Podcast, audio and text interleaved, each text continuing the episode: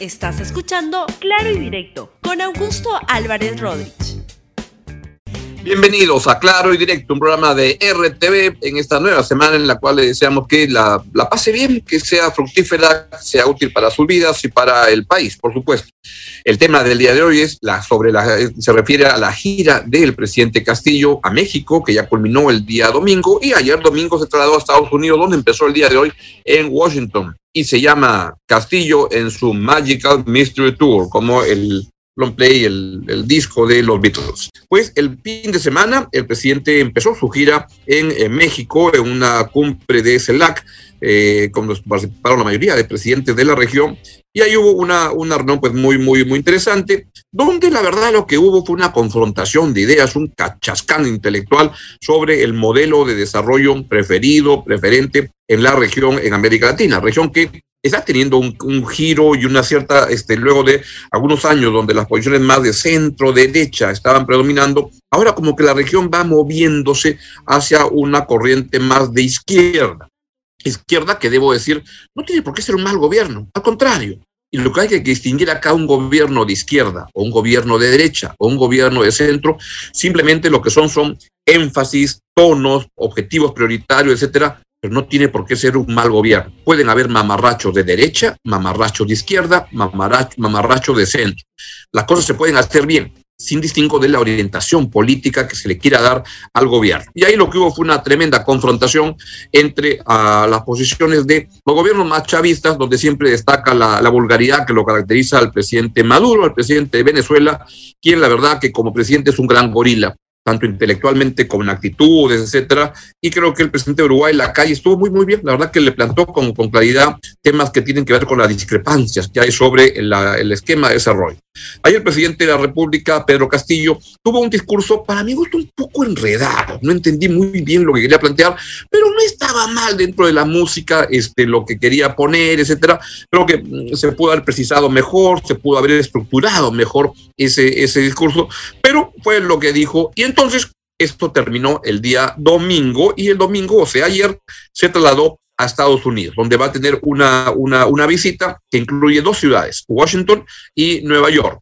En Nueva York, donde se traslada en, breve, va a tener la presentación ante las Naciones Unidas, que es un gran evento donde los presidentes que recién empiezan su, su mandato lo aprovechan para dar a conocer su visión, su, su, su, mensaje, su propósito, de dónde quiere ir. Y casi todos los presidentes del mundo en su primera este, oportunidad. Son la, Asamblea General de las Naciones Unidas, que ocurre siempre en esta fecha del año, entre fines de septiembre, entre comienzos de octubre. Los presidentes que recién empiezan de todo el mundo van a las Naciones Unidas para exponer ante la comunidad de naciones su mensaje, por dónde quieren ir, qué es lo que pretenden hacer. Y entonces, pues por ahí ha, ha ido la cosa. Pero esto empieza unos días.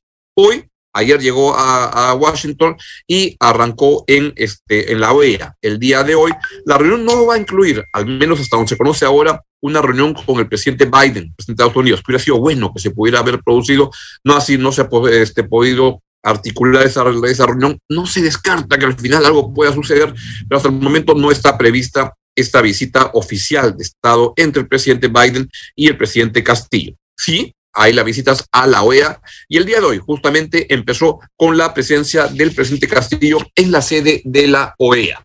Pues ahí lo que ocurrió al comienzo fue un jaleo en la puerta de la OEA donde barras a favor y en contra se agarraron a este ahí a insultos, etcétera. Véalo por favor.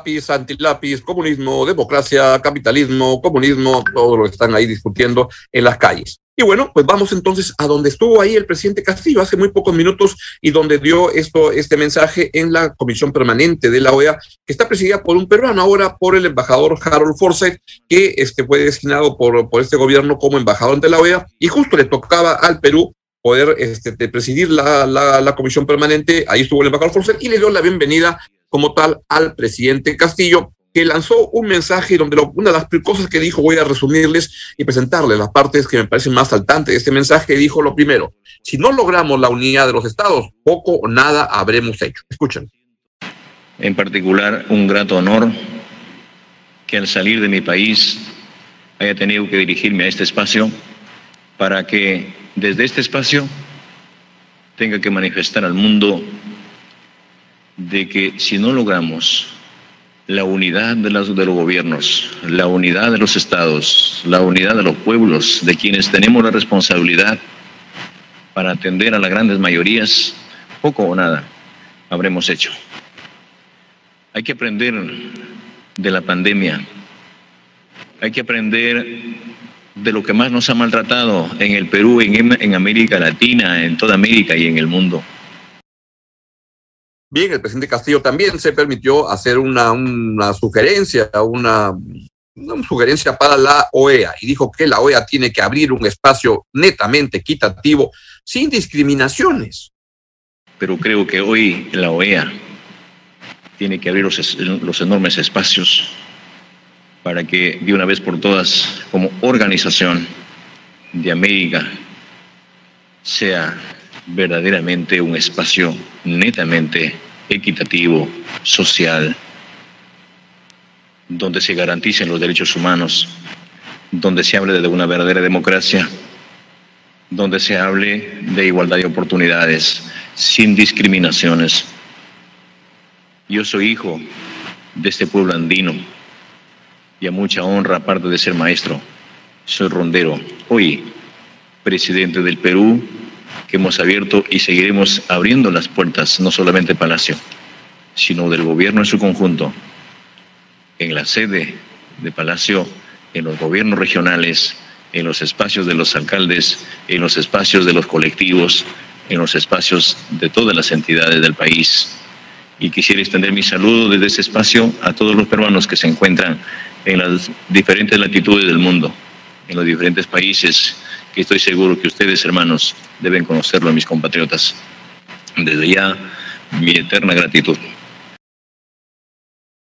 Está mal, pero ¿saben qué cosa? A mí lo que me parece es que ya la campaña electoral terminó, que el presidente Castillo tiene que darse cuenta que los discursos de campaña, de, propósitos, están bien, pero ya se requiere saber qué es lo que va a hacer, por dónde va a recorrer. Y ahí es donde lamentablemente todavía las cosas no están claras, con un gobierno están claras, con un gobierno acá en el Perú donde todavía hay demasiado jaleo, demasiados liderazgos múltiples en disputa, donde Cerrón se siente el dueño del gobierno y el dueño de la presidencia de la República, porque dice que es el secretario general del partido y él hace lo que quiere. O sea, Cerrón sigue diciendo, aquí el que corta el jamón soy yo, mientras Pedro Castillo está esperando, sospecho que tengo información que está un poco harto del estilo de, Vladimir Cerrón, cualquiera se harta de un estilo arrogante, soberbio como ese, y lo que estaría esperando es que la fiscalía y, la, y la justicia lo meta preso al señor Cerrón, porque este, la verdad que está metido en cada chicharrón con esto dinámico del centro, pero esa es otra historia. Mientras Castillo tiene que definir cómo organiza mejor su gobierno y pasar de los propósitos de, campaña electoral a las acciones, es donde él ahora ya le toca estar. Ya, ya basta de estarse quejando, llorando y todo. Hechos y no palabras, como decía Podría. Pues hay que actuar, hay que ver qué es lo que quiere hacer. Y en ese sentido también Castillo aprovechó esta oportunidad para decir que no somos comunistas, no hemos venido a expropiar a nadie. Escúchenlo, por favor. Nosotros no somos comunistas. Nosotros no hemos venido a expropiar a nadie. Nosotros no hemos venido a ahuyentar las inversiones. Por el contrario, a llamarlos a los grandes inversionistas, a los empresarios, para que vayan al Perú para que lleguen al Perú. El Perú es eminentemente minero, tiene bastante riqueza, pero esa riqueza debe sentirlo el hombre más común. Antes de la pandemia, de cada 10 niños cuatro niños en el umbral de la anemia, de la pobreza. Hoy, después de la pandemia, de cada diez niños, seis están en esa cruda realidad. Antes de la pandemia, de cada diez escuelas, siete escuelas a punto de desplomarse. Hoy siguen en esas condiciones. Tenemos en el Perú niños con plomo en la sangre. Tenemos muchísimos compatriotas en la selva tuberculosos. Tenemos pueblos totalmente desintegrados. Y al otro lado, tenemos funcionarios con inmensos sueldos. Tenemos funcionarios con inmensas riquezas. No juzgamos porque estamos seguros que los que han llegado a tener grandes bonanzas lo han hecho con el sudor de su frente. Pero primero, asumiendo responsabilidades, pensemos en el pueblo. Y por eso tenemos que decir que para nosotros el problema de la pandemia, el problema de la salud en el Perú, y creo que es en el mundo, no es solamente un problema sanitario. Al menos en mi pueblo, en mi país, es un problema histórico Qué bien que el presidente Castillo diga que le preocupa, le interesa atraer inversión, porque la verdad es que la inversión está muy mal, la inversión privada está estancada. Para el próximo año, el, presidente del Banco Central, del BCR, Julio Velarde, dijo que viene con una proyección de cero. Creo además que esa proyección todavía es optimista y que lo más probable es que pueda el ritmo de crecimiento de la inversión privada decaer, ser este, uh, menor, este, tener una tasa de crecimiento menor, o sea, que va a decrecer. Y esto el problema que genera es que para generar empleo se requiere inversión. Es ahí donde está la clave. Sin generar esta inversión no va a haber empleo y sin empleo que se genere va a haber un gran descontento en el país, un malestar social que va a ir creciendo. Y ahí el lapicito y los sombreros y todo va a comenzar a caerle muy mal a la, gente.